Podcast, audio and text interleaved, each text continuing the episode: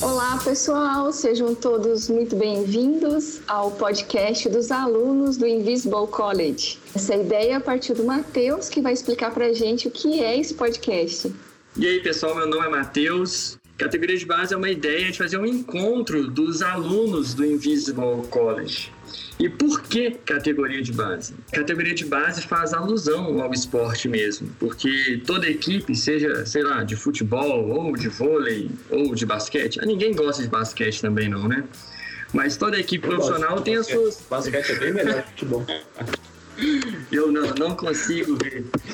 Mas toda equipe profissional tem a sua categoria de base, ou as suas, né? Múltiplas categorias de base ali estão jovens sonhando em ser profissionais, ser hábeis para isso. Então nós somos alunos, nós estamos estudando e queremos ser hábeis a produzir teologia, já que esse é o propósito do Invisible College.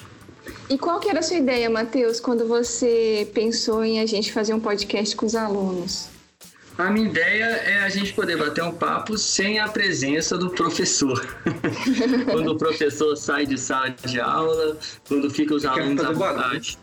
É, mais ou menos isso, relembrar um pouquinho. Eu não sei vocês, na época de escola era da turma do fundão ou não? A Vanessa não, ela não tem não, cara. Eu era da frente, primeira carteira. E você? Eu era, eu era um meio termo. Eu era um meio termo. Eu era da, da turma do fundão, da turma da frente, mas eu sempre prefiro o fundão, porque eu sou alto. Por mais que eu sente na cadeira da frente, vou mandar senta atrás e vai estar atrapalhando a gente, né? Então... Quem está participando dessa conversa hoje, hein? Por essas vozes aí, talvez você já identificou que tem o Zé Bruno com a gente, eu sou a Vanessa Belmonte e o André Pereira também. Eu acho que a gente pode se apresentar um pouquinho, né, para quem não nos conhece ainda. Eu e Matheus estamos em BH. Quer começar, Matheus?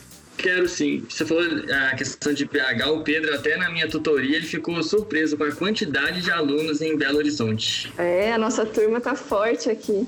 Ah, tá. A nossa cidade está buscando. Não, o, os mineiros são muito abençoados, porque é Labri, é, agora em Visible College, vocês estão dominando o mundo, gente. Eu sou estudante da turma do avançado do Invisible College. Eu fiz um seminário de curso livre alguns anos atrás, pela minha igreja mesmo. Quando eu terminei, eu fiquei alguns meses parados, eu senti falta. Senti falta de leitura, senti falta de estar buscando conhecimento. Eu fiz, então, estudo estufa Stott com Davi Lago. Com certeza que acho que a maioria conhece Davi Lago. Sim. Foi muito bom. E depois eu também estudei um pouquinho, ganhei uma bolsa para estudar na Vox Day da igreja anglicana e cheguei agora no Invisible College muito feliz. Eu sou a Vanessa, eu sou então de BH, mas na verdade eu moro em BH, mas eu sou do Paraná.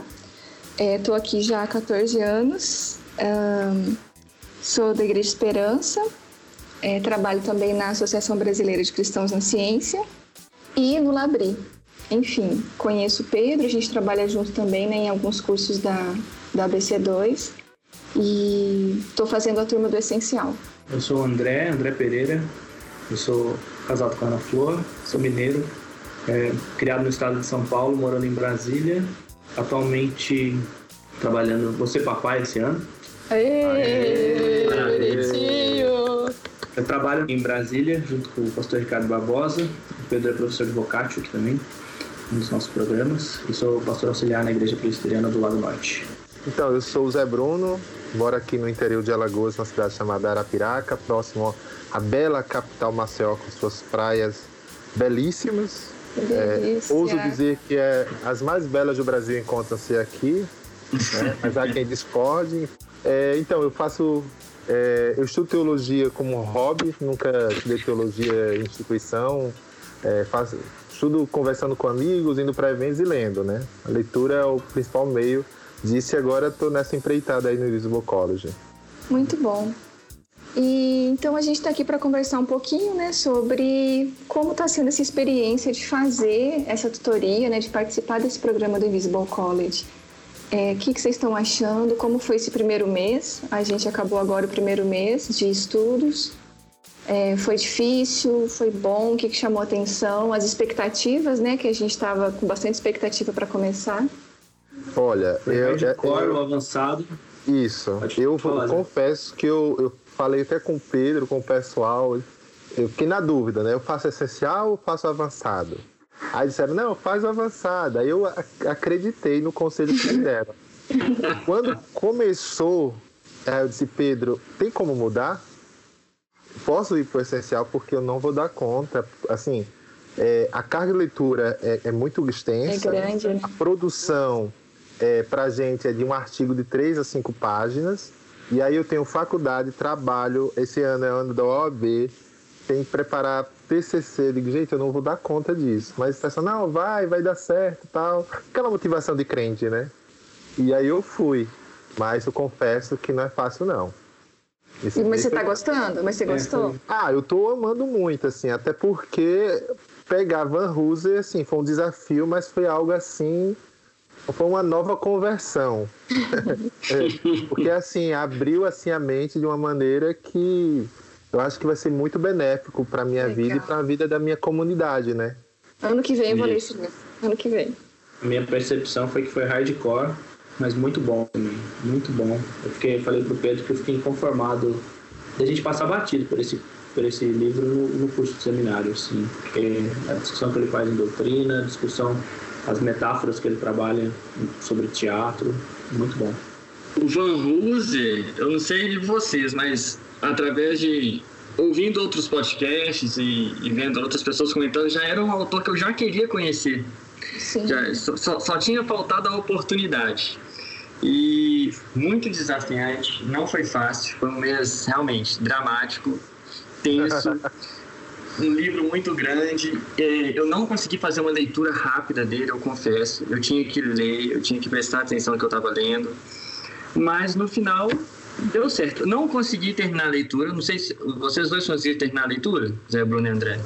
Não, eu parei no capítulo 7, falta quatro capítulos, né? É, eu li acho que uns 85%. Mas vocês é. conseguiram preparar o artigo mesmo assim? Sim. Preparamos. Sim. E, e, que... e, no, e no guia do aluno lá, ele também sugeria várias leituras antes, durante e depois do livro, né? Vocês conseguiram fazer aquelas leituras também? Não. Não. Eu, eu consegui eu fazer aquelas leituras que antecedem todos os livros. Né? Uhum. Agora, a específica do drama, eu fiz até sem querer, né? Porque eu fui procurar alguns vídeos no YouTube sobre o Van Hooser. E aí hoje, quando eu fui olhar o que eles era... Estavam eles estavam lá, né? Então, assim, aqueles vídeos eu vi, né? Tô tentando ver os vídeos da, do, desse mês agora, né? Mas são vídeos longos, assim, de pregações de Weber Campos, sobre pausão, coisa de mais de uma hora cada vídeo, né? Então, ou eu vou é. ler, ou eu vou assistir o vídeo, né? Eu, eu, eu também eu não consegui, não. Eu fiz as leituras de antes, durante e depois, exceto de uma leitura durante que tinha, eu acho, mais de 100 páginas, uma coisa assim. Ou eu leio o livro, é, não, não tava. Mas for, foram excelentes, realmente, todo o material de vídeo, de, de texto, de áudio, muito bom. Eu consegui ler o livro é, eu, do Essencial, né? E, e, consegui também fazer a resenha, mas muitas dessas leituras durante e depois eu não, não consegui fazer. Sim, foi o mesmo tempo. E deve ter sido também um desafio fazer uma resenha de um livro daquele em seis páginas, né? É, três. Três? Três páginas, nossa. Que isso. Olha só, eu, eu, quando eu li o manual, eu achei, poxa, é um artigo de três a cinco páginas pô, vai ser um mal difícil. Mas o maior desafio é você sintetizar. É reduzir, né? É. É, eu vou, vou, confessar uma coisa para vocês, que os demais alunos não é, fiquem chateados, mas o meu artigo deu nove páginas.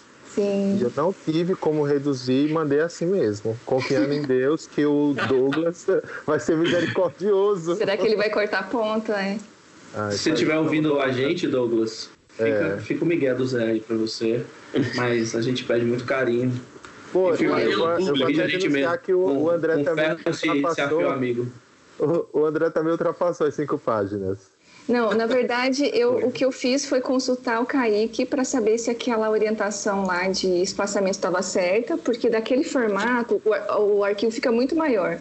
E se Isso, eu podia é. fazer uma formatação diferente. Aí eu fiz uma formatação diferente para caber nas três páginas. Olha porque aí. Com, porque com aquela formatação oh, que o Pedro sugeriu então, lá, O meu tava dando sete páginas. Você tá ouvindo esse papo de corredor aqui, você já viu que Miguel que mais tem nesse Invisible Que terrível. É, todo mundo que leva exemplo gente, que vocês estão dando.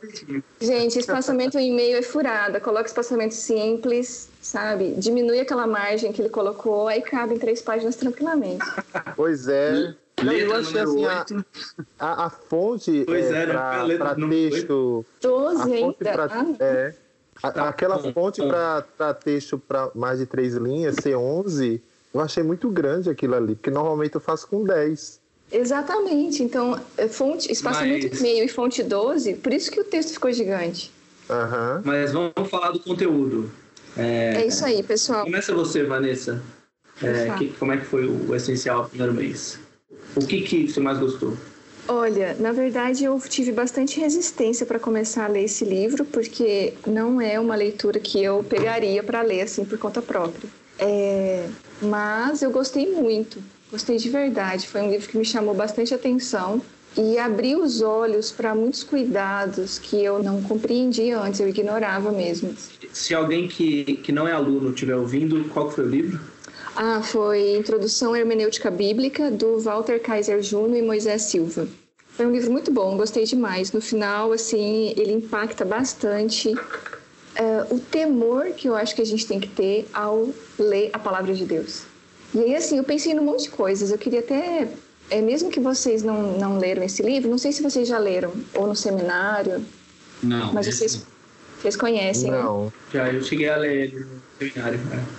é. É, o que, que vocês pensam sobre esse aspecto de interpretação bíblica? É, é só pastores, professores que precisam aprender esses métodos de interpretação? Por que, que, por que, que tem tantas pessoas que interpretam as mesmas passagens de maneiras tão diferentes? Como que vocês veem isso assim? Difícil, Olha, é, eu tô numa, eu congrego numa igreja pentecostal, para quem não sabe, né? E no meu pentecostal, diferente do meu reformado, é, é, existe muito uma formação de lideranças e pregadores leigos.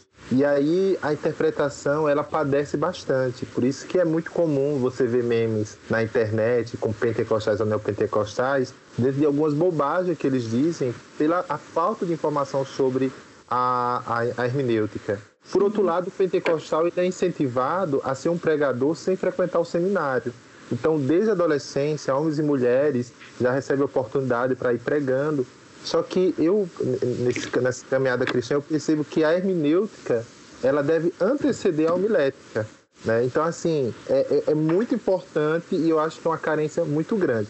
E só para fechar meu comentário, eu acho que nós temos um problema anterior à hermenêutica, que é a nossa má educação de base. As pessoas, elas sabem ler, mas É. às vezes não entendem o que está lendo. Então, Sim. O analfabetismo funcional é um É. problema no Brasil que afeta a igreja e não há como pensar em hermenêutica se a gente não resolver esse problema pedagógico. É verdade. Fica até o desafio, né? Eu acho que para a gente assumir um papel social de tentar colaborar nisso, né? Acho que a gente tem visto um, um êxodo ou começar a pipocar um, um movimento de alguns pais que querem tirar as crianças da escola para garantir a educação dos seus filhos e com isso a gente deixa de lutar por uma boa educação para as outras pessoas, né? Se olhar para fora também é importante. Sim. Sobre a hermenêutica, eu acho que, mesmo no ambiente reformado, uma carência que eu vejo é isso da diferenciação dos gêneros, sabe? É, e a gente precisa estar sensível a isso, né? Porque a gente lê uma bula de remédio ou uma lei de uma maneira completamente diferente do que a gente lê uma poesia, uma letra de uma música, ou a gente lê uma mensagem de WhatsApp de um grande amigo, assim. Sim. Então, entender o que, que eu estou lendo é, é muito crucial para a interpretação, para o tipo de leitura, para o tipo de lição que eu vou tirar disso e para como eu vou tentar aplicar isso na minha vida. Eu acho que essa talvez seja o grande trunfo da, da hermenêutica, assim, a grande necessidade de despertar a gente para os gêneros, para as características de cada gênero. Sim, é, isso que o Zé falou me lembrou de quando eu estava dando aula na faculdade. Eu dei aula para graduação e para pós-graduação, para várias turmas, especialmente de primeiro semestre, né? Primeiro período. É, e a dificuldade da maioria dos alunos escolas particulares de interpretação. Eles iam mal nas provas porque eles interpretavam de maneira errada as perguntas. Eles não conseguiam entender exatamente o que, que era para eles responderem. Não porque eles não soubessem o conteúdo, mas por problemas de interpretação de texto mesmo. E eu acho que isso é uma questão bem real no nosso país hoje. Ô, ô, deixa, ô Zé, Eu também sou pentecostal, sou de uma igreja pentecostal. Eu vou te fazer uma pergunta. Poxa, que legal. Sim, sim, sim. Irmão do Eu fogo. Tanto é que na hora que terminar essa gravação aqui, a gente fica aqui pra gente fazer um momento de vigília aqui, alguma coisa assim. Hoje o meu monte vai ser só de lençol e travesseiro, irmão. Mas, José, você está falando aí de, de que tem muitas pessoas leigas no nosso meio e que são incentivadas a pregar e desde cedo, eu concordo plenamente. Mas eu quero fazer uma pergunta. Você acha que essas pessoas estão dispostas a, por exemplo, fazer uma leitura dessa e mudar a sua forma de interpretar a Bíblia? Ou você vê alguma resistência? Porque eu percebo. Olha, eu acho que isso é, assim, varia muito, né? Tem pessoas que não, não, não amadurecem nisso porque não têm oportunidade, né? Não encontram recursos na sua comunidade de fé para terem essa virada. E já tem outras que, às vezes, por uma questão de vaidade, talvez por serem muito jovens ou porque consolidou uma determinada ideia, não está disposta a mudar. Mas é, acho que varia muito. Uhum. Eu tenho uma pergunta para Vanessa. É, eu sei que uma das coisas que pega e que é muito legal do do Kaiser e do Silva são essa ênfase devocional que eles dão sempre. Mas eu queria fazer uma pergunta técnica, que é dentro dos vários gêneros e das dicas que eles dão de leitura de vários gêneros, é, que gênero que você foi mais impactado assim, sabendo de um pouquinho mais sobre a hermenêutica daquele gênero? E por quê? O que, que mudou assim?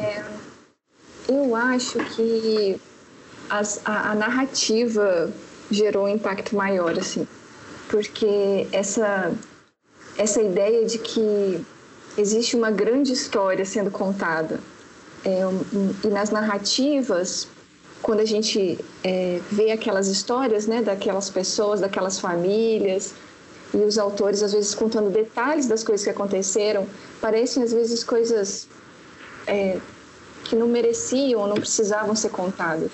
E, e o que me chamou a atenção foi ler essas pequenas narrativas dentro do contexto da grande narrativa da Bíblia como um todo. É, e, é- e é uma coisa que Legal. ele fala, ele fala também das cartas, é, é, de outros trechos também, de outras, outros tipos de gêneros, que a gente tem costume de ler trechos pequenos, de uma maneira isolada, devocional, e às vezes nem continuada. Mas a importância de você ler dentro do livro todo, dentro da Bíblia toda. Então isso, isso me chamou muita atenção. Eu gostei muito disso, assim. Parece óbvio, mas para mim não era tão claro isso ainda. É, ficou mais claro e deu mais é, unidade e integridade à própria palavra de Deus. Um, um recurso que a gente tem na internet que é muito legal para isso são os vídeos do The Bible Project, né?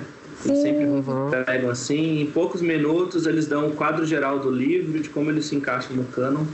É, então, É muito bom. E Você agora entende? tem em Vale pena. português. E agora eles estão em sendo. português? Aham, eles, eles já estão Legal. sendo legendados em português agora. E para vocês, me conta como é que está sendo a turma avançada, o que, que vocês estão estudando. Vocês já falaram ali do livro do Van Hooser, mas o- qual que é o livro mesmo? O drama da doutrina. Nenhum de vocês leu o livro do, do McGrath. O André, ele eu começou, li um né, terço. André? Eu li um terço do McGrath. É, o, te- o livro do McGrath era o A Gênese da Doutrina. É, o que é legal nos dois, eu diria, Eu É, pincelei. Estão respondendo a um livro anterior que chama. Como é que é o nome? de- A natureza da Lindbeck? doutrina. A natureza da doutrina. O Lindbeck ele faz uma leitura assim que ele condena reducionismos. É, o reducionismo propositivista, quando a doutrina é só conhecimento, então são só definições, conceitos abstratos, verdades universais, e um sentimentalismo, quando a fonte da doutrina é só a, a expressão do, do que eu sinto, do meu relacionamento com Deus, e o Lindbeck propõe uma terceira via, que seria uma coisa mais pautada na interpretação da comunidade. Aí tanto o McGrath como o Van Hooser dão uma cacetada nele, falam que ele errou também, não é bem assim. O McGrath pega dados históricos e dos processos de formação da doutrina, o Van Hooser ele propõe o que ele chama de teoria diretiva, no qual a, a teoria da doutrina, a natureza da doutrina seria similar à direção do teatro. E a metáfora teatral é muito legal. O que que vocês acharam? Para mim foi muito interessante o drama da doutrina, porque ano passado, até mesmo antes de eu de, de conhecer o Invisible College, eu já estava lendo o livro Drama das Escrituras. Eu até recomendo a leitura dele, porque é um livro espetacular. Então eu, eu terminei o drama das escrituras já emendando com o, o drama da doutrina. E para mim foi uma explosão assim na mente. Isso, ele mesmo. Aquele livro já tinha mudado a minha visão de muita coisa na Bíblia. E na hora que o Van Roger veio com essa, essas verdades aqui, foi uma explosão. Foi, foi uma experiência para mim muito legal. Eu recomendo se a pessoa se alguém que, que for, for aluno essencial ou que não for aluno e ano que vem pensa em fazer o avançado, eu recomendo isso. Final do ano você pega o drama das escrituras, leia e na hora de janeiro já emenda no drama da doutrina se for manter ele, porque você vai ver que é, é muito bom. Legal, eu também é, acho agora... essa ideia do teatro muito boa, muito bonita essa ideia. Uma coisa que eu achei muito interessante é que o livro ele traz duas ideias, né? A ideia do teodrama e o que ele vai chamar de uma abordagem canônica linguística. Né? Eu acho muito interessante isso. E por mais que eu tenha gostado da ideia do teodrama, né, que é uma coisa que eu lia com, no Baltazar, que é quem cria de fato essa, essa metáfora, é, essa abordagem canônica linguística para mim do Van Hooser foi a grande descoberta para mim nesse ano até agora foi isso aí, né? Porque eu, eu tentava querer articular como pensar algumas propostas teológicas que eu via e aí eu não estava sabendo articular. E o Van Hooser simplesmente colocou. Sim, eu não cheguei a ler a obra mesmo, o drama do, Van do, do Baltazar. Eu li sobre as obras, né? Porque ela não tem português e conversei com algumas pessoas uhum. que leram sobre uhum. ela, né?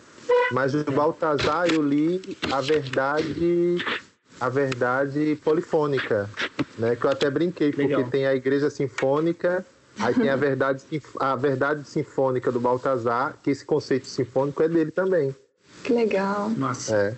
Se você que está ouvindo a gente não está entendendo o que a gente está falando sobre metáfora do teatro, ele faz um paralelo muito legal, que é um paralelo. Ele acredita ao, ao Hans, Hans Balthasar, mas o Van Hooser retoma, né, de que a natureza da doutrina é uma natureza diretiva, como que se guiasse os atores para a encenação, porque a Bíblia é como se fosse um roteiro. Essa ideia da Bíblia com roteiro quer dizer que a Bíblia não é um dicionário que a gente lê procurando conceitos teológicos, definições. A Bíblia não é um romance que a gente só lê uma história e admira uma história longe, mas ela é um roteiro de uma peça de teatro. E a peça de teatro ela só é completa quando ela é encenada. Ela foi feita para ser encenada. Então, o Van Hooser, seguindo essa analogia do teatro, ele convoca a gente a, a, atuar no grande drama da redenção, né? Alusão aí ao texto do Gorrinho. Então a gente tem que assumir o nosso papel de dar continuidade a, a essa encenação do, do, drama da redenção. Encenação não como uma hipocrisia, uma falsidade, mas essa encenação de assumir o nosso papel no roteiro e interpretar. Legal, para dar uma visão muito mais prática da aplicação da doutrina, né? Não só uma ideia abstrata ou teórica, né, de um conceito teológico. Isso, ele tem sempre uma preocupação muito pastoral. Aliás, um dos caracteres mais legais, acho que não sei o que o Zé e o Matheus acharam, se eles chegaram nessa parte, é quando ele fala sobre improvisação, né? Porque a gente tem que interpretar esse drama num cenário novo, num cenário diferente. Então, de certa forma, a gente tem que improvisar. Esse é um trecho muito legal. Muito bom, gente. Uma é... coisa interessante, desculpa te interromper, Vanessa, a gente sempre tem, tem usado muito o argumento, a, a linguagem da narrativa, né? Quando fala de cosvisão, a narrativa, a narrativa. Gilvan Ruz, ele faz uma, uma leve crítica ao uso da narrativa, né? Porque ele fala que o narrador, ele não participa da história, apenas a conta, né? Mas a, a ideia do drama, não porque o drama, tanto quem vive, o drama não é uma coisa que você conta, é uma coisa performática. É uma coisa Legal. que você interpreta um papel. Então, a ideia do drama, ela rompe com a dicotomia teoria e prática, porque o drama, ele faz com que a teoria e a prática se encontrem na performance. Então, aí ele vai falar justamente isso, que Deus é plateia e, público e a igreja é é plateia e público. É uma coisa assim maravilhosa. Muito bom mesmo. Outra coisa que é muito legal é que a gente teve esse, todo esse debate, né, que, que às vezes cai aí, né, do que, que é prioritário, se é o, o evangelismo só de proclamação ou se é ação social e tudo mais. E nessa perspectiva do drama, é, tanto o gesto quanto a fala fazem parte da comunicação, né? O autor que está no palco, tudo que ele gesticula e tudo que ele fala faz parte da atuação dele, assim. Então essa metáfora do teatro, ela também enriquece assim, esses dois lados da missão da igreja. Muito bom mesmo. Matheus, você queria colocar alguma coisa aquela hora? A minha pergunta na, na aula do final do mês com o Igor Miguel foi sobre como trazer é, tudo isso que foi discutido do campo teológico, até mesmo na aula teve muito do campo filosófico, como que a gente trazer isso para a prática? É, porque ele fala de atuar, né, encenar, viver o drama é, de forma adequada, de, improvisada e adequada. E o, a resposta que eles me deram foi: vai ler Timothy Keller. vai ler Timothy Keller. Aqui ele não vai descer para essa parte da prática. Eu tenho bastante interesse nessa parte de contextualização hoje, como, é, como atuar hoje sendo fiel ao roteiro que nos foi dado. Que legal. Olha só, gente, eu posso ler aqui. Teve um post do Invisible College no Instagram, onde eles perguntaram o que foi mais importante nesses estudos de janeiro? E vários alunos fizeram comentários. Eu queria ler alguns aqui para a gente, porque tem a ver com o que a gente também está falando. É, HB falou assim: buscar aquilo que o Senhor falou e quer falar através da palavra, ao invés de buscar aquilo que eu quero que ele fale. Então, tem a ver com a, com a hermenêutica, né, com a interpretação bíblica. Muito importante isso que ela falou. Esse aqui é o André Luiz Salvador. Ele escreveu assim: tenho aprendido muito sobre as escolas de interpretação, muito importante para os meus estudos e crescimento espiritual. O Jean falou assim: aprender a estudar de maneira mais produtiva e qualitativa foi de fato o melhor de tudo. O conhecimento da história da hermenêutica bíblica foi algo muito relevante, principalmente para me ajudar a evitar muitos erros já cometidos no passado. Muito bom. Aí aqui tem uns comentários do avançado, Luiz Lacerda. Ler Van é um desafio intelectual, mas um convite de convergência. Estabeleci vários links com assuntos já visitados anteriormente, mas com um ar de maior familiaridade. Muito bom. Estou sendo desafiado pastoralmente a ensinar as Escrituras como um teodrama e a encenar a Bíblia como com o valor e vivacidade que ela possui. Complementando bastante aquilo que vocês falaram, né? Muito bom.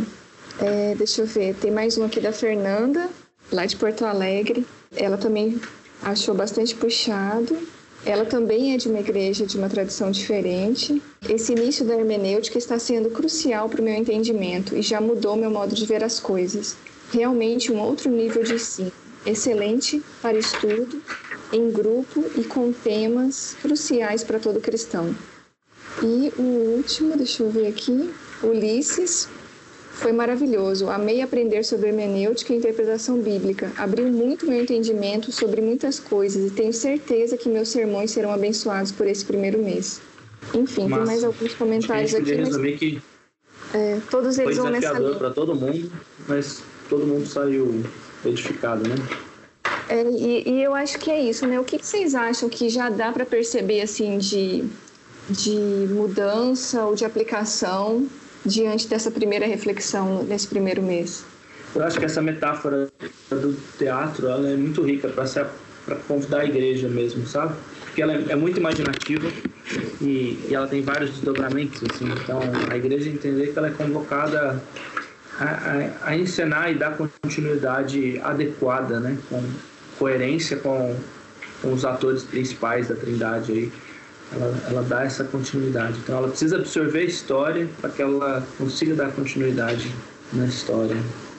É, eu acho que a grande, pelo menos assim, que eu tirei é sobre essa, essa é uma frase do Van Hooser, né? Nós não podemos pensar em Deus sem pensarmos nas Escrituras e nós não podemos pensar nas Escrituras sem pensarmos em Deus.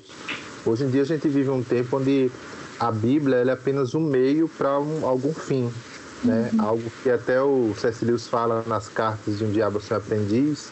E a, a, a visão de que a Bíblia é a palavra de Deus parece que é um desafio hoje para a igreja, né? Sim. E a gente poder é, reafirmar essa verdade é, acho que é uma coisa muito importante. O Van Hooser, por mais que ele esteja falando para um público pós-moderno, ele está voltando lá para a raiz né, da fé Sim. cristã algo tão basilar que, pelo menos no início da minha fé, numa Assembleia de Deus, eu aprendi, né? A Bíblia é a palavra de Deus, a nossa única regra de fé e prática. É isso que o Barroso está dizendo. Ele disse: olha, se você não encara a Bíblia como a palavra de Deus, então qualquer interpretação que você fizer não será teológica, porque não vai pensar em Deus.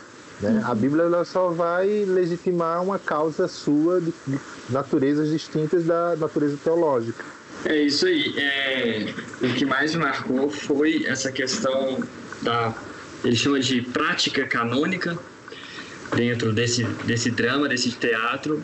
E ele, a forma como ele se volta e reafirma e não abre mão da, da só escritura.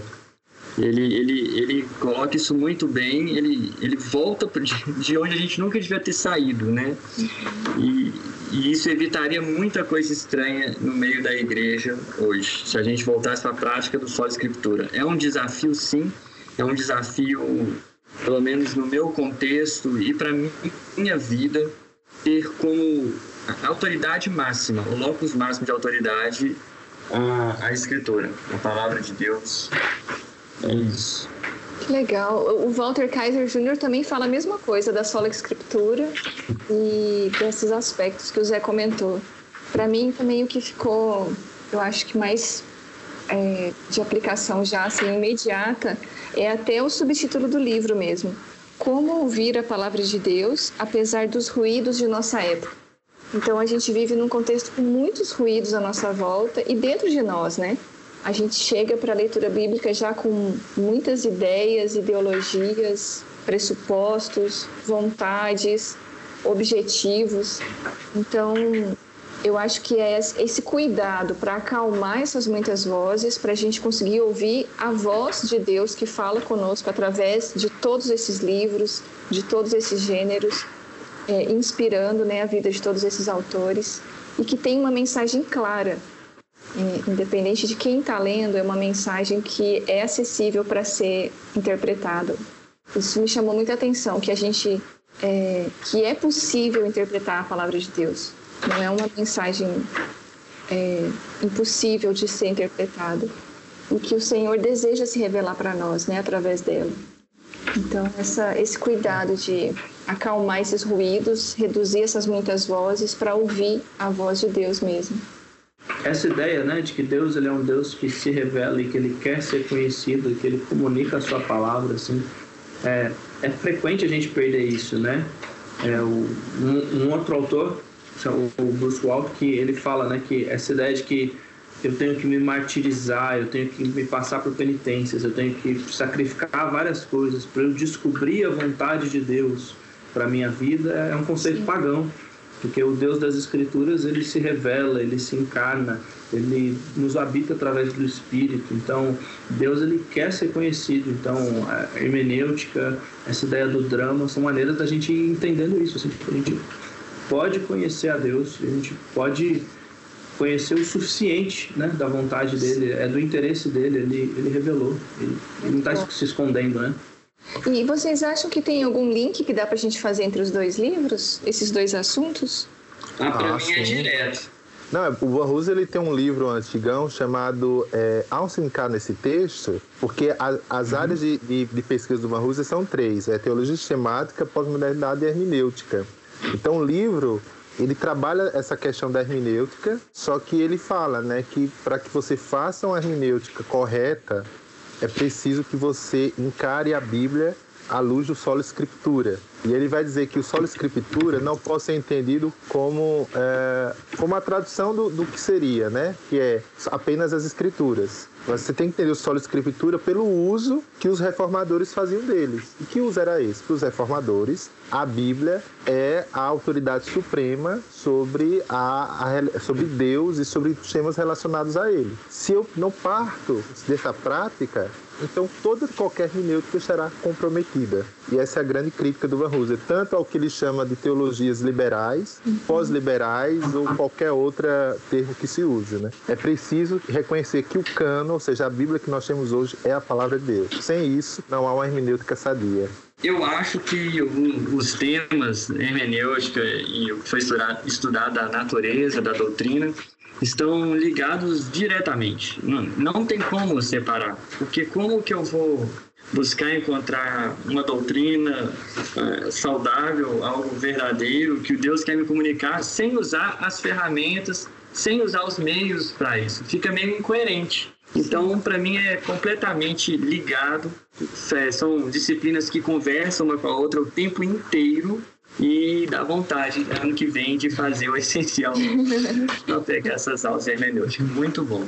Eu acho que a importância da hermenêutica para viver o drama, interpretar, atuar no drama, é que se eu não entender direito a história, eu vou exercer o papel errado, né? Então, eu, eu discerni quem é Deus e eu discerni o que, que Deus está fazendo porque nós somos coadjuvantes, é a maneira de eu não tentar roubar esse protagonismo. Então, eu preciso entender a história, preciso da hermenêutica para poder viver a história e, e, tentar conduzir as pessoas na história, né, que seria o papel do, do, do teólogo, do pastor, eles seriam co-diretores, né, junto do Espírito Santo, co-diretores ou dramaturgistas que tentam adaptar a história para ser vivida hoje. Assim. Então, a hermenêutica é o ponto de partida. Muito bom, gente. Começando no começo, né? Como foi o subtítulo.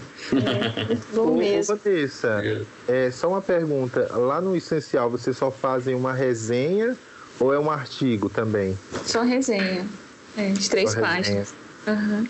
De três páginas, é, dando migué, né, Vanessa? Com a formatação adequada. então, aproveitando aqui, é, Matheus e André, o, o, artigo de vocês foi sobre o quê? Só pincelando.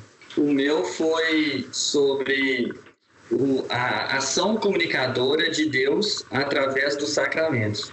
Oh, que legal! Legal, legal.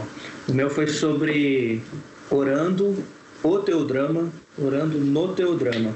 É, tentando brincar com a metáfora do teatro, eu falo que a oração é tipo holofote, assim. Pela linguagem que a gente usa na oração, a gente consegue verificar se a gente está vivendo ou não no drama certo. Que legal, é, gente. E a gente é convidado a corrigir isso orando as escrituras. Eu tô vendo que além dos livros, a gente vai ter que ter tempo para ler os artigos dos amigos agora. Não, o André, ele vai ser assessor do Ricardo Barbosa, não tem como. Olha Graças o tema que ele escolheu. Deus na monografia de graduação ele fala sobre oração. E agora no Teodrama sobre oração também, Muito cara. Muito bom, André. Continue assim, Deus te abençoe. Dei, dei crédito pro Ricardo aí, porque essa ideia vem de um, de um artigo pequenininho dele na Ultimato, há muito tempo atrás. Olha aí, tá vendo? Vocês, Ricardo é. pioneiro. Então, eu, eu fiz um. O Pedro disse que eu gosto de fios encapados, né? É. Mas não sou eu que é aquela coisa, não sou eu que escolho, é o tema que me escolheu, né? Eu falei sobre como a abordagem canônica linguística analisa a teologia negra. E aí eu afirmo no texto, né, que a teologia negra nessa abordagem ela não é teológica, ela é de natureza sociológica, porque ela não se ocupa em Deus, ela se ocupa na maneira como a comunidade negra cristã interpreta as escrituras, né, temas relacionados ao racismo. E aí eu faço termino dizendo que nós não precisamos de uma teologia negra, mas de uma teologia que se preocupe com o negro, com o problema do racismo, né? Então é, foi sobre isso. Muito bom, difícil demais escrever isso em cinco páginas. Então, por isso que eles nove. Ouviu, ouviu Douglas? Gente, é isso aí. Acho que nossa conversa tem esse propósito, né, de ser um bate-papo entre os alunos. A ideia é que a gente tenha esse podcast uma vez por mês, ao final de cada mês, convidando outros alunos para participarem. E a gente espera que vocês participem, interajam, compartilhem, deem feedback aí da conversa. E é isso. É isso aí. Foi um prazer estar com vocês, gente. Muito obrigado pelo convite. É, Deus abençoe aí os próximos categorias de base. Amém.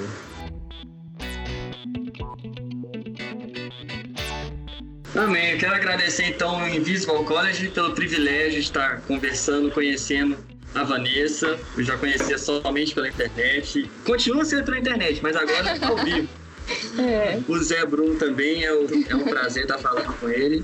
E através do Zé Bruno conhecer também o André, que um cara fantástico, me ajudou muito no nosso grupo a entender muita coisa do livro. Gente, então é, eu quero só pedir algumas coisinhas para você que está nos ouvindo. Você, tanto que é aluno, ou talvez esse podcast chegou até você, você ainda não é aluno, quero convidar você, vá até a página Invisible College no Instagram. Por favor, é, é invisible.college, se eu não me engano. Procure aí que você vai achar. É fácil, tá todo mundo comentando. No post desse programa, eu quero que você comente o que, que você achou. Dá um feedback pra gente. Às vezes você também teve insights muito bons nas suas leituras que a gente não falou aqui. Esse programa é nosso, é, são os alunos, pertence aos alunos do Invisible College. Comenta aí que a gente quer interagir com vocês. Uma outra coisa, a nossa intenção, o nosso projeto é que ocorra isso todo mês, até a gente encerrar o curso. Eu vou pedir para vocês, tomara que o Pedro não ouça essa parte, nem o Kaique, mas eu vou pedir, encham a, o direct deles, a mensagem no Twitter, o que for, fala, nossa, gostei, dá um feedback positivo, que eu tenho certeza que vai, vai ser muito bom pra gente. No mais é isso. Fiquem com Deus, Deus nos abençoe, que vocês sejam incentivados a estudar teologia e a produzir teologia cada vez mais. Amém? Até o próximo mês. Amém, gente. Amém. Falou, galera. Valeu mais.